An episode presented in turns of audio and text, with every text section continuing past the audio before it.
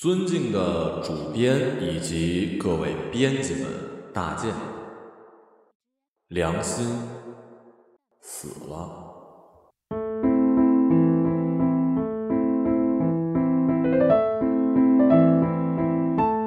他生前曾为贵公司经营的阅读类 App 供稿，这个 App 我们没玩过，但是良心有一些短篇小说稿，我们几乎都被迫的。扫读过几回，你知道，人在坐便的时候总要产生阅读的欲望，好像有关阅读的脑区神经跟屁股以及肛门上的神经有所密谋一样。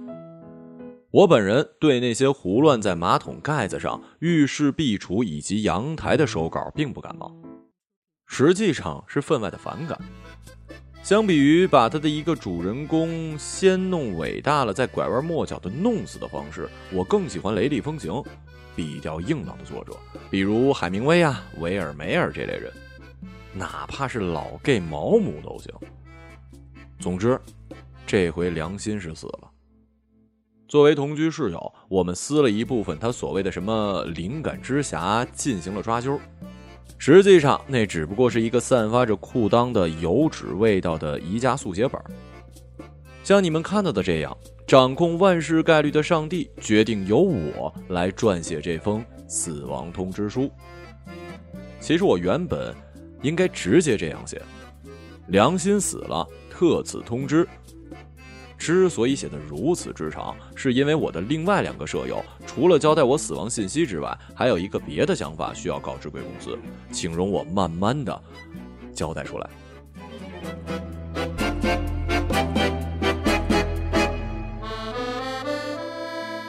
现在，良心的尸体正在楼下晒太阳。如果你能扒着我们十四层楼的窗框往下看的，你就知道他死姿是有多夸张。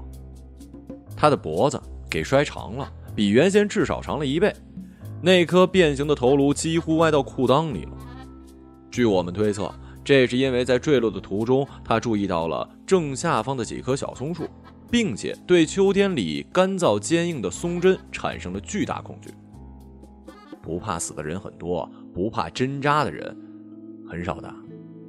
于是乎，他在空中模仿着跳水运动员的姿势，来了一个大幅度横向转体。这样做的好处是呢，现在他的脸没有变成一颗刺儿球，全身上下除了脚扎在了松树里以外，其余部分完美的击中了硬朗的大理石地面。警察一直没来，可能是因为一直没人报警吧。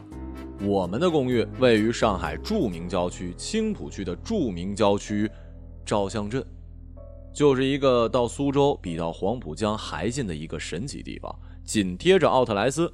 这里住着大量的上班族，几乎没有一位是擅长背着手闲逛并且发现新闻的老人。没到下班时间，小区里简直就是荒无人烟。远处那门卫或者是物业员呢，保安什么的。总之就是那个身配紫金制服的人，他对刚才良心亲自制造的巨大闷响没什么反应。良心的血流的满地都是，实在太恶心了，所以我们很早就把窗户给锁上了，就是避免好奇心过剩，总是趴那儿往下看。他死了之后，我们决定把家里所有跟他相关的物件都找出来扔了。四个人打扫房间的速度让人满意，不出五分钟，我们在房间正中央集合。发现彼此手里除了稿纸跟文件夹之外，别无他物。梁金这人寒酸呐，他的遗物大概就只有这些废纸跟几个宜家里免费拿取的笔记本了吧。家里的电脑是公共财物，衬衣跟套装都是我的，篮球跟健身器呢是吴浩然的，厨房以及厨房的一切属于汪帆，就连鞋柜三层暗箱里那些可爱的大麻也跟他扯不上关系。我们就这么失落的围坐在客厅中央，把稿纸一张一张塞进碎纸机。忽然，沈一之在这里发现了一份合同，我们这才知道良心究竟是从哪儿弄来钱给大家交房租、买食物跟日用品的。这份合同显示，良心与贵公司有一些文稿和经济上的合作关系，所以作为贵公司旗下的笔者的室友。我们认为有必要把他的死讯通过信件的形式告知诸位。这就是这封信之所以被撰写的最初原因。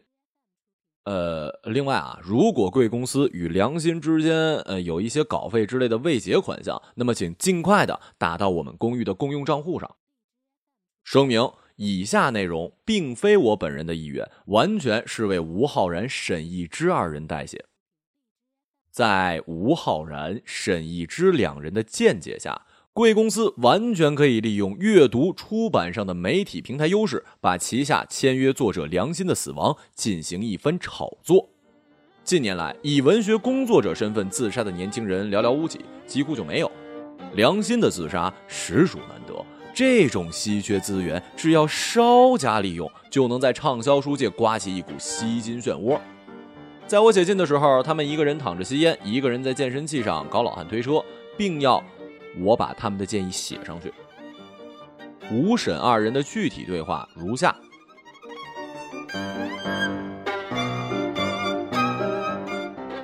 老沈啊，这事儿是不是可以让他们那公司炒作一下啊？你跟我想一块儿去了。刚才他一飞出去，我就想到了可以炒作。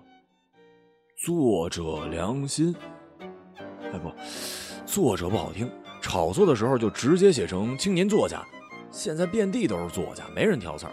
跳楼自杀，稍微一炒加点抑郁症或者什么阳痿早泄，还有失踪失明之类的，或者干脆就是为情所困。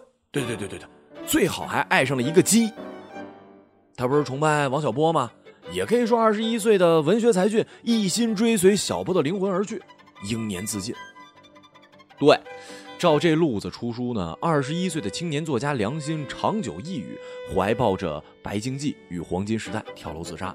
其生前大量手稿在某卖淫女的居所发现了，出版人将之集合成册出版。这可不得了啊！第一个月就能卖到一百万册吧？一百万都少了。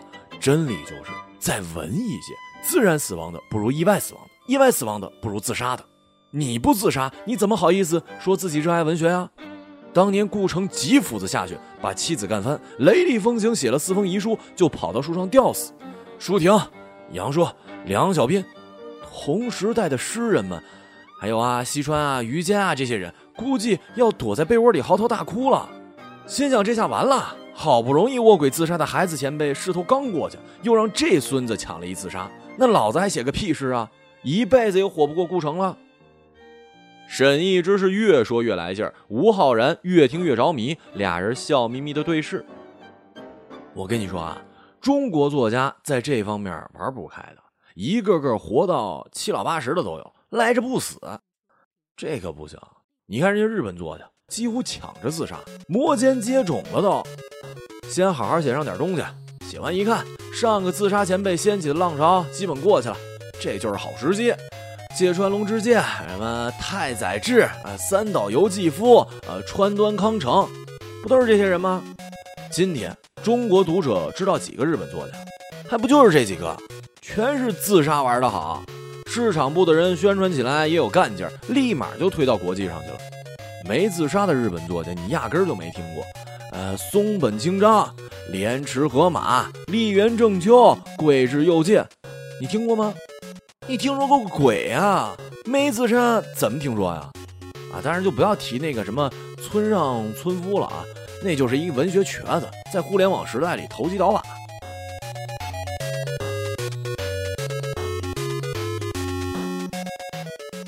村上那是畅销书作家，畅销书跟文学是两码事儿。畅销书是硅胶棍子，量产，尺寸完美，老少咸宜。文学是人肉棍子，散发着作家自身的骚味，其功能得靠人凑上去自己开发，而且很可能尺度不合适。你像我大姑吧，天天读海明威，我妈却认为海明威就是狗养的，只会取悦中产阶级。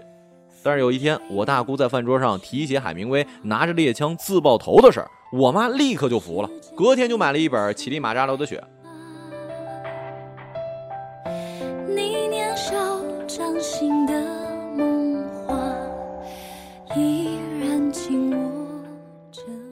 对啊，中国现在几乎没什么文坛，畅销书的坛子却大得很。就是因为搞文学的人太轴了，脑子别不过这弯儿。你说你们文坛都没人自杀，谁来读文学啊？怎么跟人家写暖心催泪的畅销书作家干呢？你连干的权利都没有。打一比方吧，你一活人写了一本五十万字的洋洋巨著，放在我前面，我凭啥要看呢？是手机不好玩，工作不累，还是夜宵鸡汤不好喝呀？我难道跟你这洋洋五十万字过不去？但是，假如你把书递给我之后，立马就在我面前来一三百八十度的马赛回旋，刚烈玄学，剖腹自尽，那你这书我读定了，不读简直就不是人。你问八零后、九零后，八零九零年代的文坛是啥？上面有谁？他们肯定一脸茫然，就是因为那时候没人自杀。最棒的就是现在问题解决了。虽然良心写的不咋地吧，但是自杀绝对是硬招啊，必须得好好利用。之后，他们要我把良心自杀前的具体行为细节和整个事件来龙去脉写出来，因为他们的言论毕竟只是闲聊天，也毫无市场运作的经验。作为局外人呢，我们还是应当把细节尽量的写清楚，为贵公司日后操作良心的作品、消费跟炒作他的死亡奠定一个由真实素材组成的良好基础。再次声明啊，以下的内容与我本人的意愿无关的，仅为吴沈二人代笔描述今晨发生的事情的种种细节。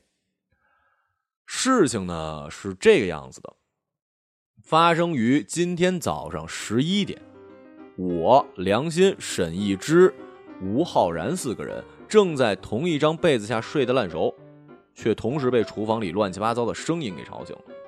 我们公寓呢非常狭小，五十二平，一室一厨一卫的单身公寓，哪怕有一点小动静，就算是全国新闻了。厨房里是汪帆在盛豆子、淘米以及洗他的各种豆子，豆子在陶瓷制的磨砂盆里疯狂作响，真他妈受够了。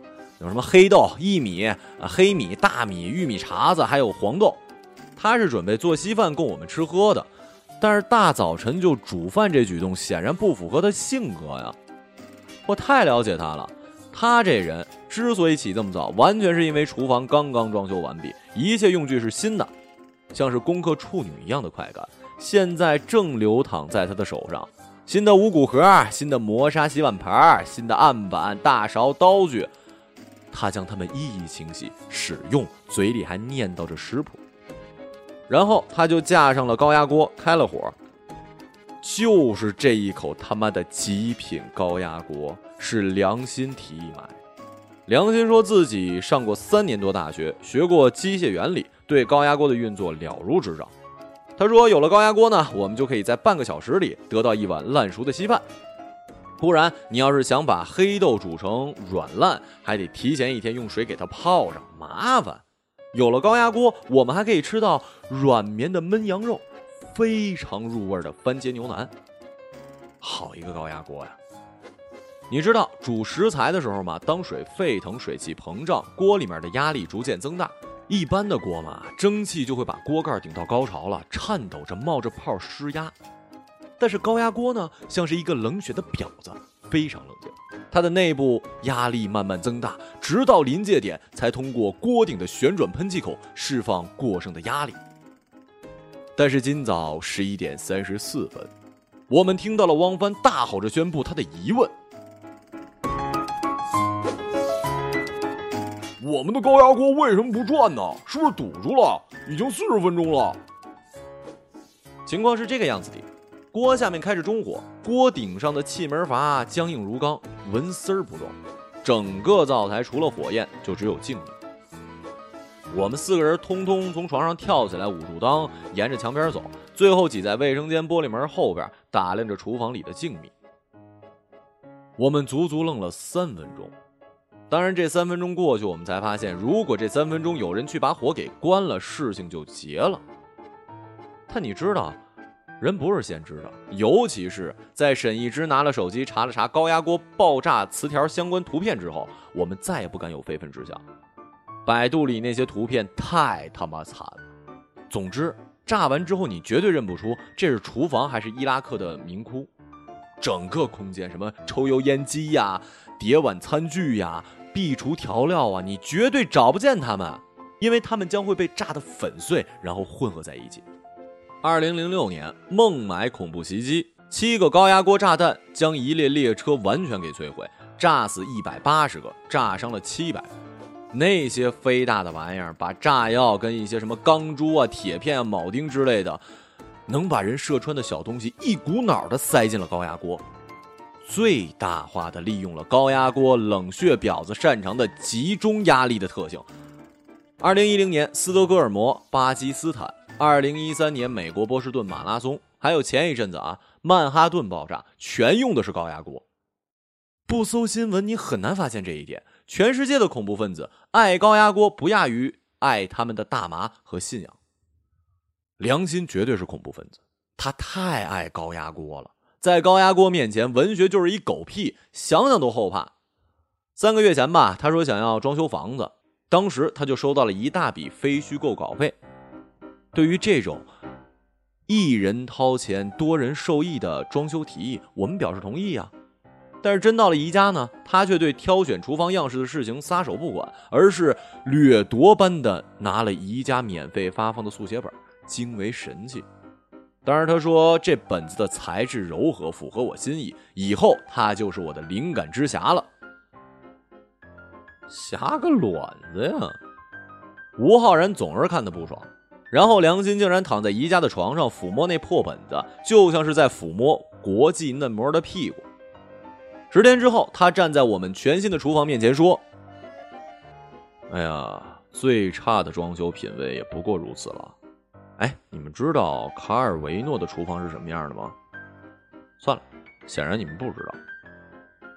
这还不是最缺德的，最缺德的是，他说完这句话之后，竟然胆敢使用了一个极为落寞、失望、哀愁、悱恻的眼神，把我们几个人环顾一圈。”就好像是在看四个 HIV 新晋患者一样，吴浩然当场就急了，他对着梁心的屁股飞踹一脚，然后大吼：“我们选家具的时候你干嘛呢？你在宜家的床上打飞机呢？我们搬家具的时候你干嘛呢？你丫悠哉悠哉的写着他妈破诗呢？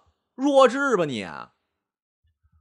总之，当天我们谁也没理他。第二天早晨，只见他抱着一个高压锅出现在门口。现在想来，觉得十分后怕。他必定是想要报复我们对他的冷漠，这才有心思的连夜采购，然后装模作样以添置厨具为由，让我们接受了这口锅。他想要炸毁新厨房，甚至炸死汪帆。如果还能炸死我或者其他人，那就更好不过了。所以今天早晨，我建议良心去亲自关火的时候。我说这锅是你买的，他出了事儿责任得你负，而他则舔着脸解释辩解，说买归买，用归用啊。他还质问汪帆呢，用之前检查过气门了吗？显然没有吧。读过说明书了吗？显然没有吧。火还在烧，现在灶上的金属支架已经烧红了，高压锅不时的还抖动一下。汪帆简直要气哭了，他一生专注为大家烹饪，不善交际交流。而就在他眼泪要滴下来的时候，吴浩然替他出头。吴浩然走到梁心面前，先是骂了梁心一顿，然后向大家宣布：“你们听我的，这伙梁心不关，我们也别关。厨房是他装的，炸烂就他妈炸烂，整个家全炸烂了才好呢。反正房东只认梁心，不认我们，他都不急，我们急个球啊！”然后他点了根烟，干脆躺回床上了。梁金看了看厨房，又看了看我们，说了一段愚蠢的话。那大概是他这辈子说的最愚蠢的一段了。不是因为他活得短，二十一岁就死了，而是因为这段话的愚蠢程度实在太高。我们是一个集体啊，有福同享，有难同当。他能不炸则不炸，毕竟这是我们唯一的居所呀。我们前后排成小排，像小火车一样，一起去把火给关了。当然，如果炸了，最前面的人最惨，最后面的人甚至没什么影响，毕竟隔着四层人肉排成一排就得有一顺序问题。这样吧，我们五个人里呢，活得最没有用的人排在最前面去承受伤害，活得最有意义的人排在最后受保护。有比这更五全其美的方法吗？显然没有啊。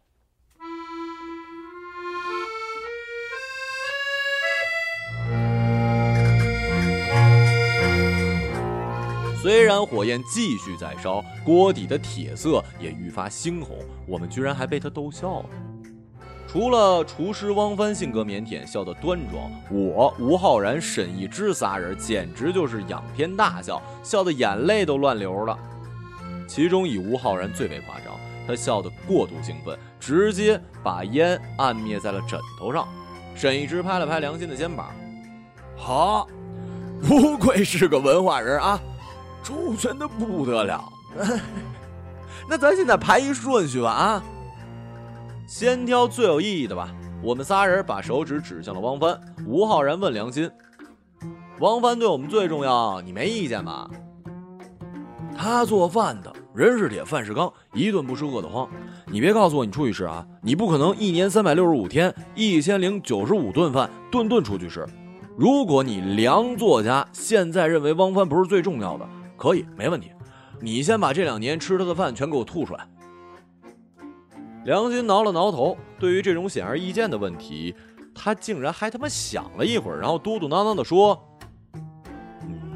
行，呃，不不过这个吃饭是为了维持生命，但人不能为了不死而活着，那和活死人有什么区别啊？食欲是本我的欲望，但本我之外……得得得得得得得，行行行，别他妈逼逼了啊！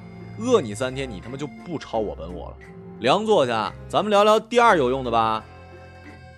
在这个人选上，我们的意见稍有分歧。我指向吴浩然，吴浩然指向了沈一之，沈一之跟汪帆指向了我。这就难办了。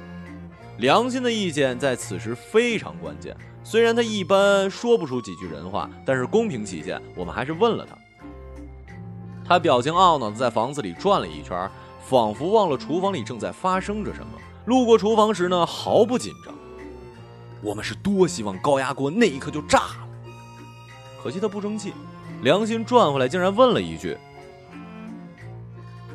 汪帆之后，呃，应该就是我了吧？”吴浩然对着良心屁股就是一脚飞踹：“你别他妈搞笑了啊！没见我们手指头怎么指的吗？这个名额里有你什么事儿啊？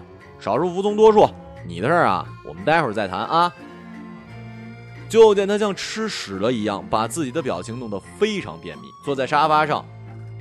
嗯，那还是吴浩然吧。当时我对吴浩然说：“兄弟啊，不是我客气啊，我们都是男的，男人一辈子说白了三件事儿：家人、钱、女人。我们几个里呢，只有你了解女人。你约会的时候表现绅士，举止合理，找话题技巧卓越非凡，这个我们一辈子也学不来。”没你啊，我们估计得单身一辈子。而且，良心这人呢，压根就不懂礼貌是什么。他总以为自己是这个家的老大。他打断我，又准备长篇大论一番。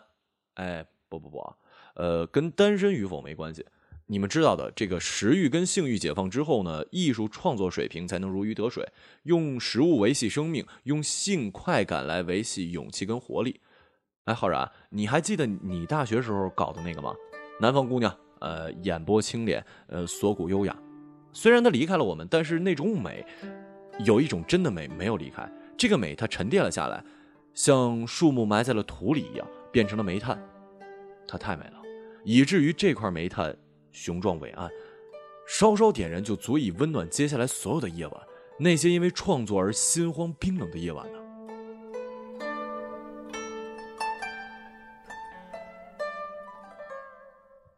吴浩然捂着他发麻的头皮，在木板床上疯狂跳跃。他实在受不了，我求你了，我的爷爷，别他妈搞这些云里雾里的奇葩话了！你把这酸水留给自己喝行不行啊？良心闭着眼睛，仰头躺在沙发。嗯，但是我很讨厌你某一些装腔作势的时刻。对不同的女生，你有不同的方针应对，这太攻略化了，计谋感太足了。我想有时候啊，你应该静一静。不要滥情滥交的，你该问问你自己，到底应该在什么样的灵魂面前动用你所剩无几的殷勤呢？沈一之很生气，他指责良心：“你他妈就是一渣男！你把女人当什么呀？当文学创作的辅助工具啊？和你这样拔屌无情的人住一起，真真他妈恶心啊！”吴浩然则干脆被逼急了，他把我们几个的想法全说出来了。我没想到他如此果断，但他真的做到了。还排个屁名次啊！你，他指着良心鼻子，就是你，你就是我们几个里最没用的。如果你觉得你听错了，那我就勉强给你重复一遍，你就应该站在最前面，你就是那个废物。来，谁同意我举手表一态？除了王帆，我们都举了手。沈一之问王帆：“你是 gay，你对女人没感觉，所以你刚才没有指吴浩然，这可以理解。你现在为什么不举手啊？”汪帆总是哭哭啼啼的。你们好像觉得我每天给你们做饭是理所应当的。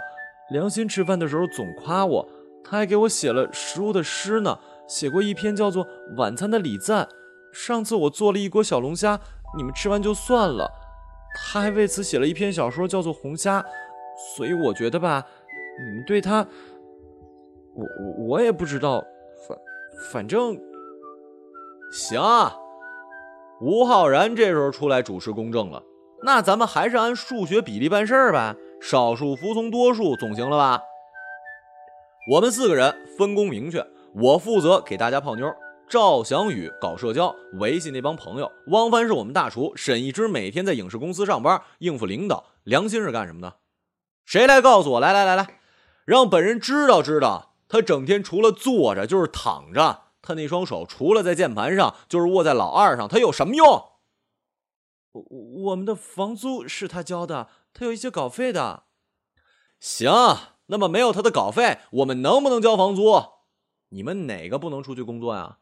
王帆，你可以去餐厅打工，两年之内凭你的技术绝对干到主厨。我呢可以去当健身教练，你们没有不服气的吧？他在气头上脱了衣服，抖着他块状的奶子跟鲜明的腹肌。沈一之搞影视策划，一个月七千，在上海不算是低薪了吧？至于赵翔宇，有多少人邀请赵翔宇去合伙创业？你们不清楚啊？这年头人脉就是钱脉，你们不清楚啊？房间里沉默了很久，漫长到我们几乎认为高压锅将永远憋在寂静里，像一个温柔的舞者的骨灰盒一样，沉默柔软。直到良心面露惊恐的站起来，用孱弱的声音弱弱的问了我们一句：“你们把把文学放在什么位置啊？倒数第一？狗屁文学！写他妈一点酸溜溜的文章就是文学了？你是托尔斯泰转世啊，还是雨果传人呢？”沈一之稍微客气点，把吴浩然拉到一边耳语几句，然后走过来跟沙发上揉着太阳穴的人说话：“良心。”是这样，文学吧必然是有价值的。你一直说你是艺术家，可以。我们公寓就这么大，一共五个人。你说要当艺术家，没人跟你抢。但是你这位艺术家吧，得吃饭，得活着，才能搞艺术吧。你这位艺术家对女人是一窍不通，只知道干，不知道追呀。你看你离得开吴浩然吗？你总说什么灵魂寂寞，心魔缠绕，一个字写不出，其实就是性饥渴。你承不承认啊？你活着，不是活你一个人，你有朋友，是谁给你维持的？你得上班吧，影视公司的班你自己去应聘的，然后又说什么朝九晚五死板的工作影响了你灵感之源。其实懒就是一字儿，对不对？是我每天帮你去伺候领导写那些狗屁提案。沈一之喝了口水，缓了缓。这时候，良心徒手摘掉了他的隐形眼镜，随手扔了，然后仰头装睡。你说过不能搞文学的那天，你就去死。你这人毛病多，少了我们哪个你能安安心心的搞你所谓的文学啊？所以没有我们你就得死，我没你呢，还是活得好好的。我说话可能有点重，但这是事实，对吧？所以你要去关火，我们可以跟在你身后陪着你。你想自己去关，也可以。良心像是装了弹簧发射器，瞬间站了起来。你、你、你、们读过我小说吗？屋里没一个人答，不是因为我们没读过，是因为我们确实不想打击他。然后他一个人慢悠悠的走到厨房，其实，如果他飞快的跑到厨房，把火关了，也就没事了。但你知道的，人不是先知。他慢慢的走过去，他伸出手，迎来了一声剧烈的轰鸣。我们一边捂眼捂头，一边感受着耳膜的撕裂。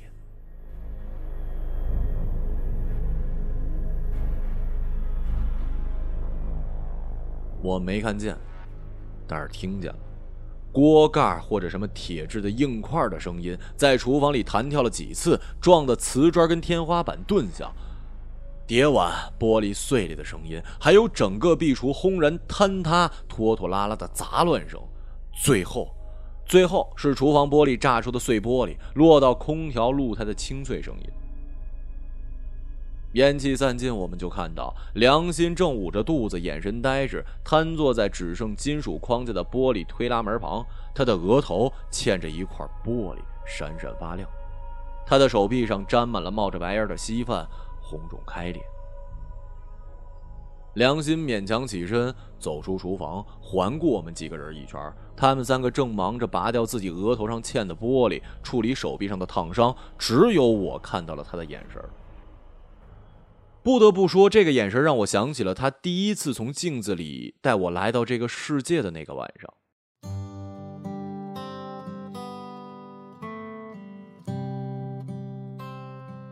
那是大学一年级，他在五十块一晚的宾馆里洗好澡，对着镜子剃胡须。一个女生骂骂咧咧的摔门而去，他听着声音，沉默一会儿，然后把手伸进镜子，搂住我的肩，把我拽出来。就用同样的眼神看了看我，说了一句：“你知道吗？一个人一旦决定写作，他的人格就要分裂出来，再也无法和人相处。从此以后，我负责写作，你负责生活。”还有一次，我把吴浩然从镜子里拽出来，他也是用这个眼神看他的。不过吴浩然跟他八字不合，一降临就朝梁心的屁股踹了一脚，说：“你丫怎么那么猥琐呀？”在人生的最后时刻，梁心背过身摸了摸冰箱、电脑、衣架子，跟他自己鬓角上的头发。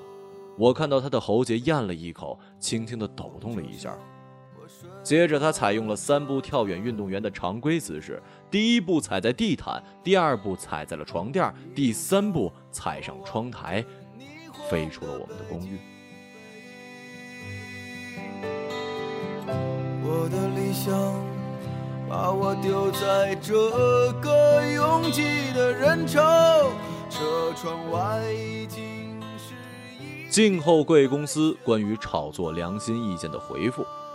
我们手上有大量良心生前的文稿，有三十九篇未发表的短篇，还有一部长篇，以及一部未完成的长篇小说。呃，良心的文体拙劣，不难模仿，完全可以找枪手完成。如果贵公司需要的话，我们可以商量一个合适的价格。另外，如果日后出书，我们也可以商量一个合适的版税。期待合作。四零八公寓全体成员，二零一六年九月二十七号。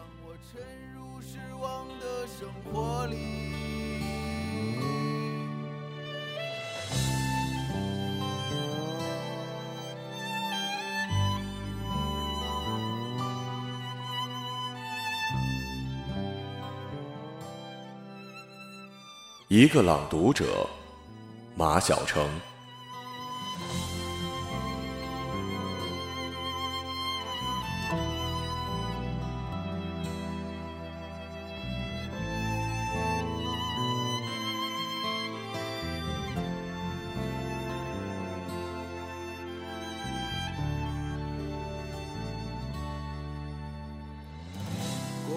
上，我睡过了车站。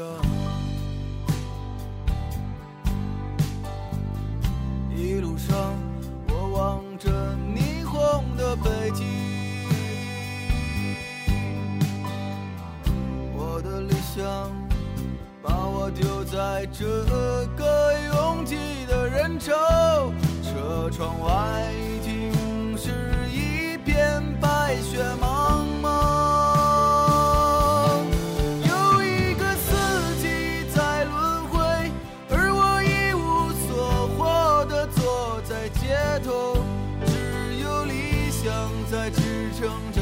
siempre.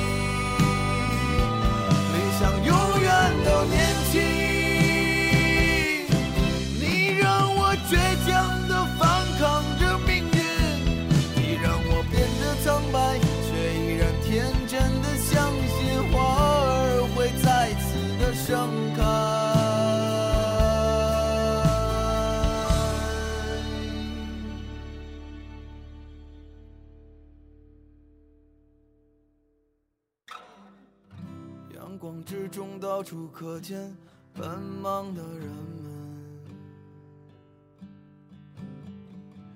被拥挤着，被一晃而飞的光阴忽略过。